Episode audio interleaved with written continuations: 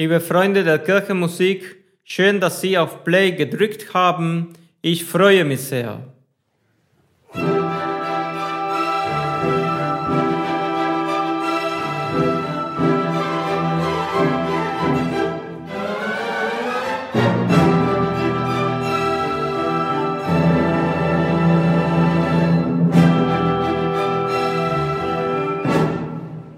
Mit Opa haben wir das Jahr 2020 verabschiedet und mit Opa begrüßen wir das neue Jahr 2021.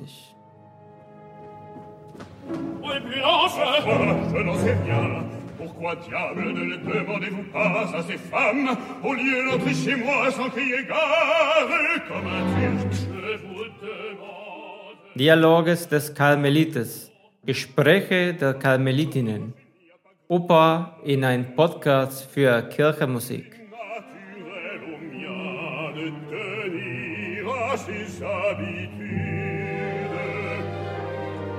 La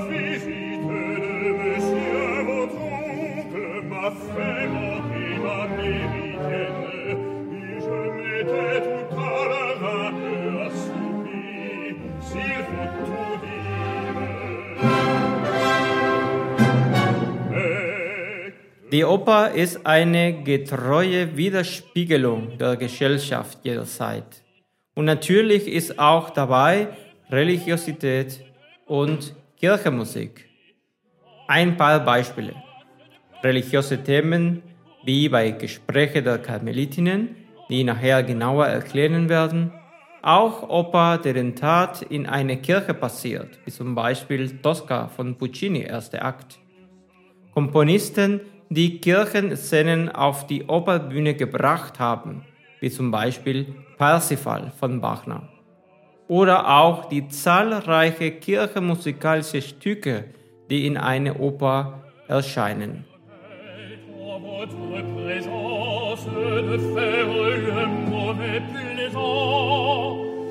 Je répondrai qu'en ce qui concerne le carrosse de ma sœur,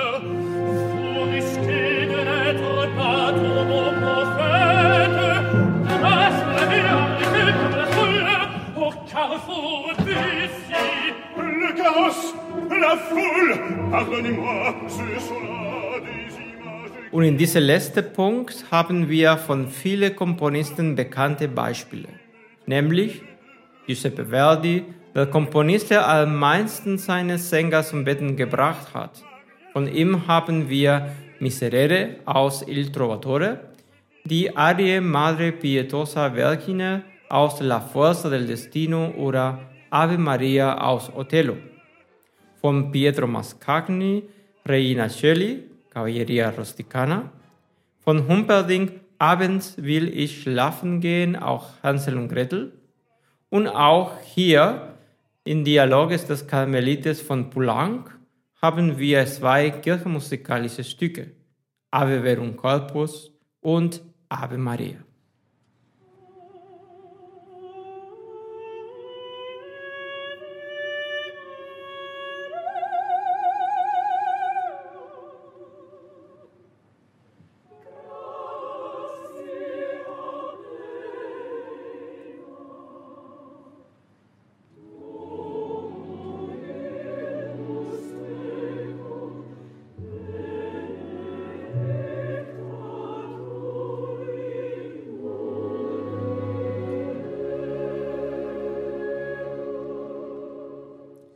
Andersrum finden wir auch eine Verbindung kirchenmusikalischer Werke wie eine Oper aussehen.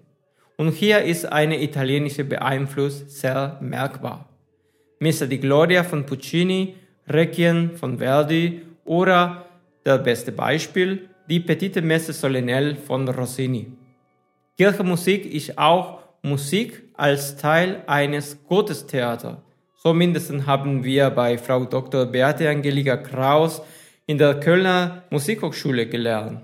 Von Frau Dr. Kraus kann ich sehr empfehlen, jedes Wort, das sie über Kirchenmusik geschrieben hat, aber auch besonders über Beethoven. Frau Dr. Kraus arbeitet im Beethovenhaus Bonn und sie ist eine Spezialistin über dieses Thema.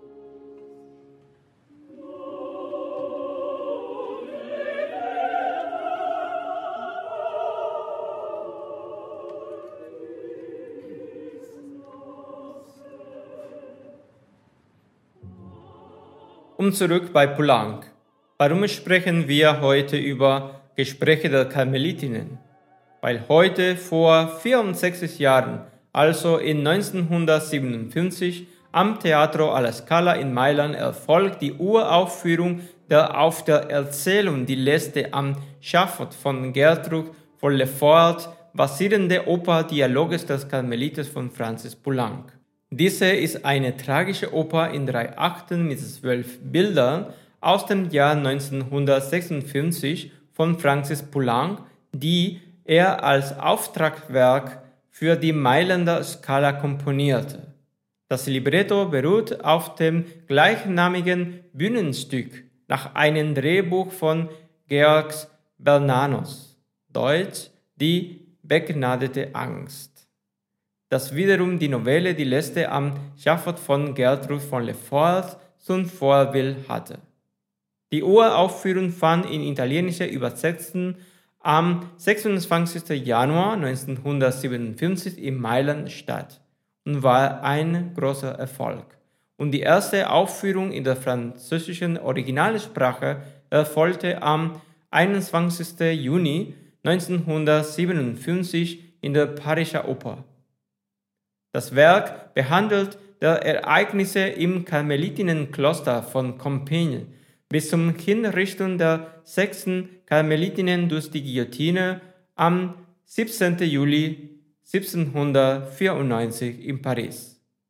Kirchenmusik und Oper, Oper und Kirchenmusik. Música Sagra mit Theophanes González. Nach fünf Folgen, heute ist schon die sechste und die erste in dieses Jahr, hätte ich gerne eine Reflexion über diesen Podcast machen. Ich kann Ihnen sagen, dass heute ein bisschen weniger diese Sendung dauern wird als normal. Da werden wir nur über diesen Podcast und seine Entwicklung sprechen. Also heute kein Musiker vorstellen, keine Nachrichten oder andere Themen. Musica Sacra ist am Ende Jahr 2020 entstanden und quasi als Experiment. Also es ist für mich der erste Podcast, der ich mache und wollte ich auch sehen, wie dieses Experiment oder Projekt angekommen ist. Dieser Podcast habe ich bei Anchor gemacht. Anchor ist eine Online-Plattform, wo ein Podcast aufnehmen und hochladen kann. Wobei die Aufnahme mache ich nicht, sondern bei Computer mit GarageBand und wenn ich den Datei fertig habe, einfach über Anchor hochladen und diese Plattform schickt nach Spotify oder Tunnel. Diese sind, wo am meisten die Leute diesen Podcast hören, aber auch nach Pocket Cast, Apple Podcast, Google Podcast, Amazon Alexa, Overcast oder auch Anchor selbst. Wenn Sie wissen möchten, wie das funktioniert oder wie einen Podcast machen kann, könnte ich gerne eine Folge machen, wo alle diese Dinge genauer erklären kann. Und auch bei Anchor kann man Analytics sehen. Und das ist sehr interessant, weil man sieht, welche Leute diesen Podcast hören, also Alter und Geschlecht und auch an welche Plattform und wo, also die Länder, wo die Leute diesen Podcast hören.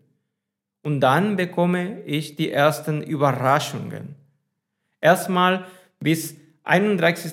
Dezember wurde dieser Podcast 100 Mal abgespielt.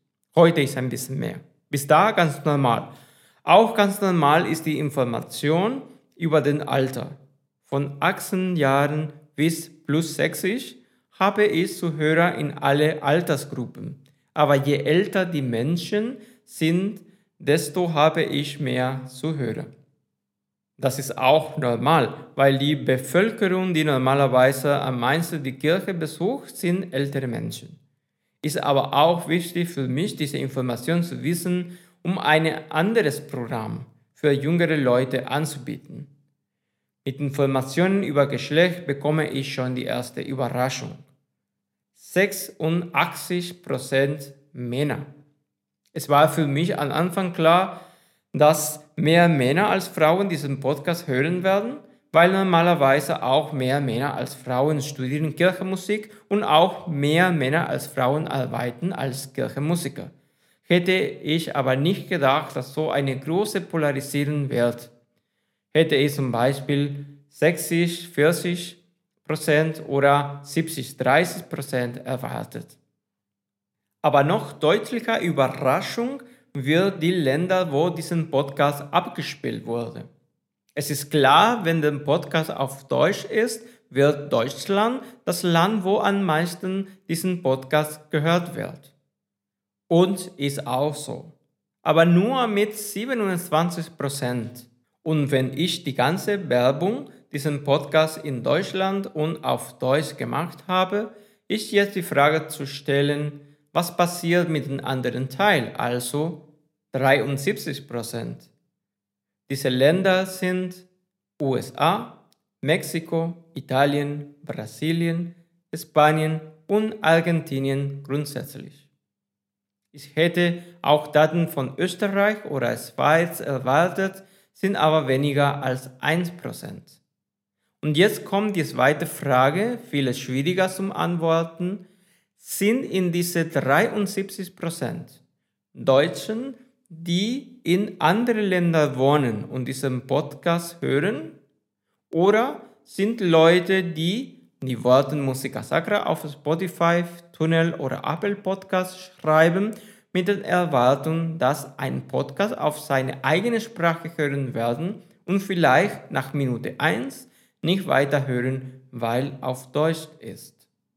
Dieser Podcast heißt Musica Sacra und das ist eine universale Name, nicht unbedingt Deutsch oder Englisch oder Spanisch.